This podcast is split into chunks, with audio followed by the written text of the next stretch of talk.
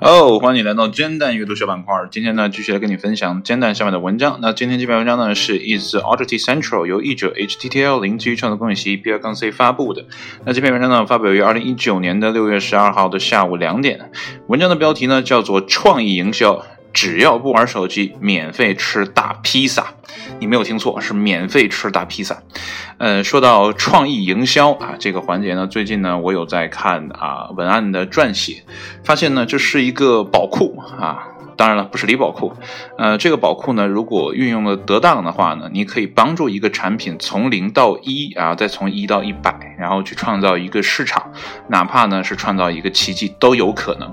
所以呢，呃，在平面设计啊，现在可能被人工智能取代的啊这个环境下啊，那转头呢去做呃文案。撰写啊啊，这个营销策划呀，我觉得都是一个不错的方向啊。所以呢，今天呢就跟你分享一下这样的一个小文章啊，看你能不能从中借鉴到什么啊。如果是我做披萨店呢，我一定要学这个方法，太管用了啊啊，可能会赔钱哈，但是呢，我觉得赔本赚吆喝对于现在很多的商家来说呢，还是不错的选择。好了，闲话少叙，来看文章的正文部分。那么，智能手机成瘾问题呢，正变得越来越糟糕，以至于呢，一些餐馆呢开始为同意在用餐期间与手持设备分离的顾客提供免费食物。在美国加利福尼亚州的啊弗雷斯诺市啊这个城市我没有听说过啊，所以念的比较别口啊。那么一家叫做 Cree。呃，Cree 就是库里啊，应该是库里吧？Cree Pizza Company 的披萨店呢，呃，正在为顾客提供互相交谈折扣啊，这是个打引号的互相交谈折扣啊。那既呢要求顾客呢将自己的智能手机呢锁起来啊，并在用餐期间呢啊相互交谈。那么该折扣呢，仅适用于四人或以上的团体，并且呢，所有人呢都必须携带正常工作的智能手机。如果呢，用餐者最终有资格获得优惠呢，则将获得一个免费的大披萨。啊，但只能在下次就餐时呢享用啊，或者说呢，如果他们大发善心的话呢，也可以将其捐赠给弗雷斯诺市中心的呃无家可归者啊。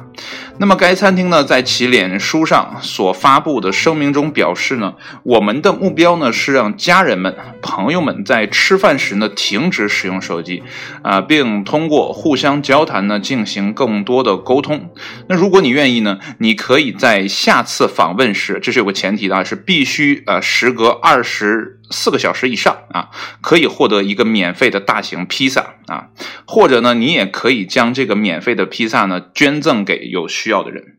那么该餐厅呢共同的拥有者啊，妈啊，就是 Mohi。啊，应该是这么念吧，猫皮这个名字也不知道是哪哪来的哈。那告诉媒体呢，他受到自己对手机克制所启发啊，才想出了折扣这一招。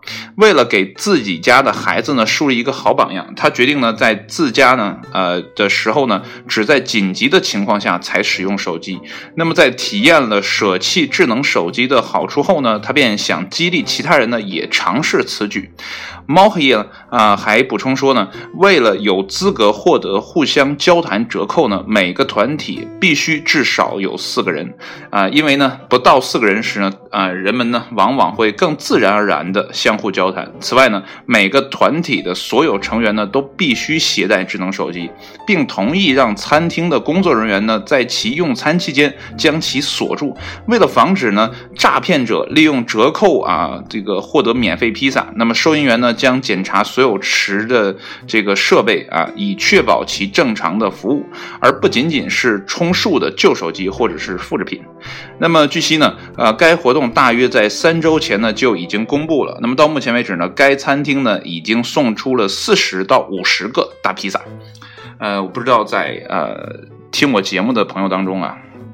有没有是做啊餐饮相关的？那如果呢，呃，你也是做餐饮相关的，这个方法我觉得你可以尝试一下。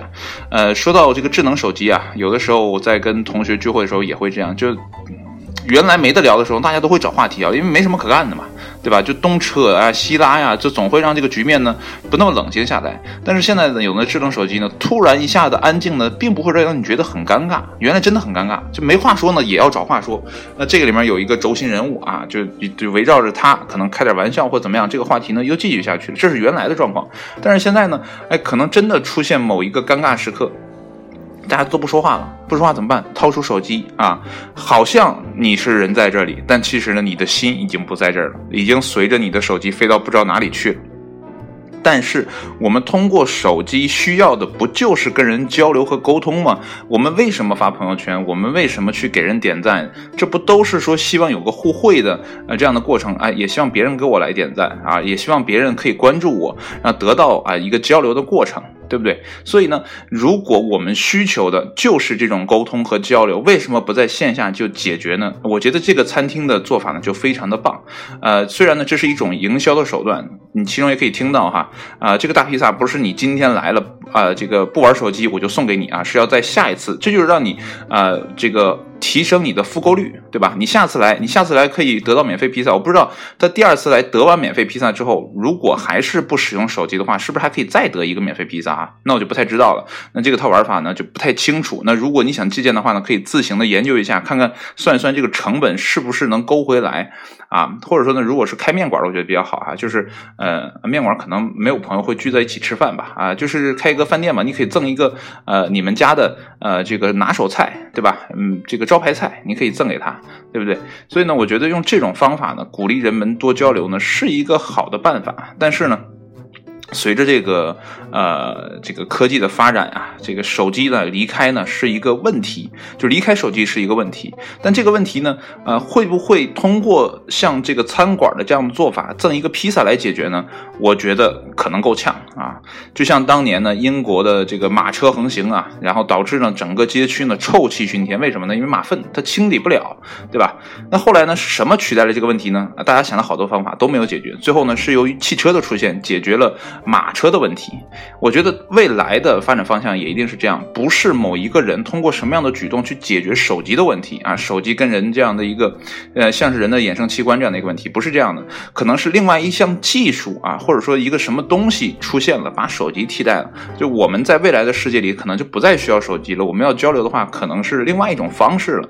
到那个时候，我们就不会再为手机成瘾而焦虑了，可能到那个时候，我们会为其他东西成瘾而焦虑。不过。现在，呃，我觉得开车呢，原来大家都很喜欢驾驶嘛，但是现在这个时代呢，我觉得很多人就不太喜欢驾驶了，因为一个路况拥堵啊等等的一系列的问题，所以呢，没有什么东西是改变不了的，只是呢，它有没有被取代，这是需要一个时间的过程。我们这期间想的很多方法啊，也只是。啊，缓解就是治标不治本的这样的一个过程，所以呢，如果啊你就是开饭店的，或者开呃相应的这些，比如说饮吧呀，啊或者说咖啡店啊，我觉得都可以借鉴啊，就是拿这个免费的东西啊，去勾着大家把手机放下，来到这里就是跟朋友互相交流的。好了，那今天的文章呢就跟你分享到这里，谢谢你的收听，我们下期节目再见，拜拜。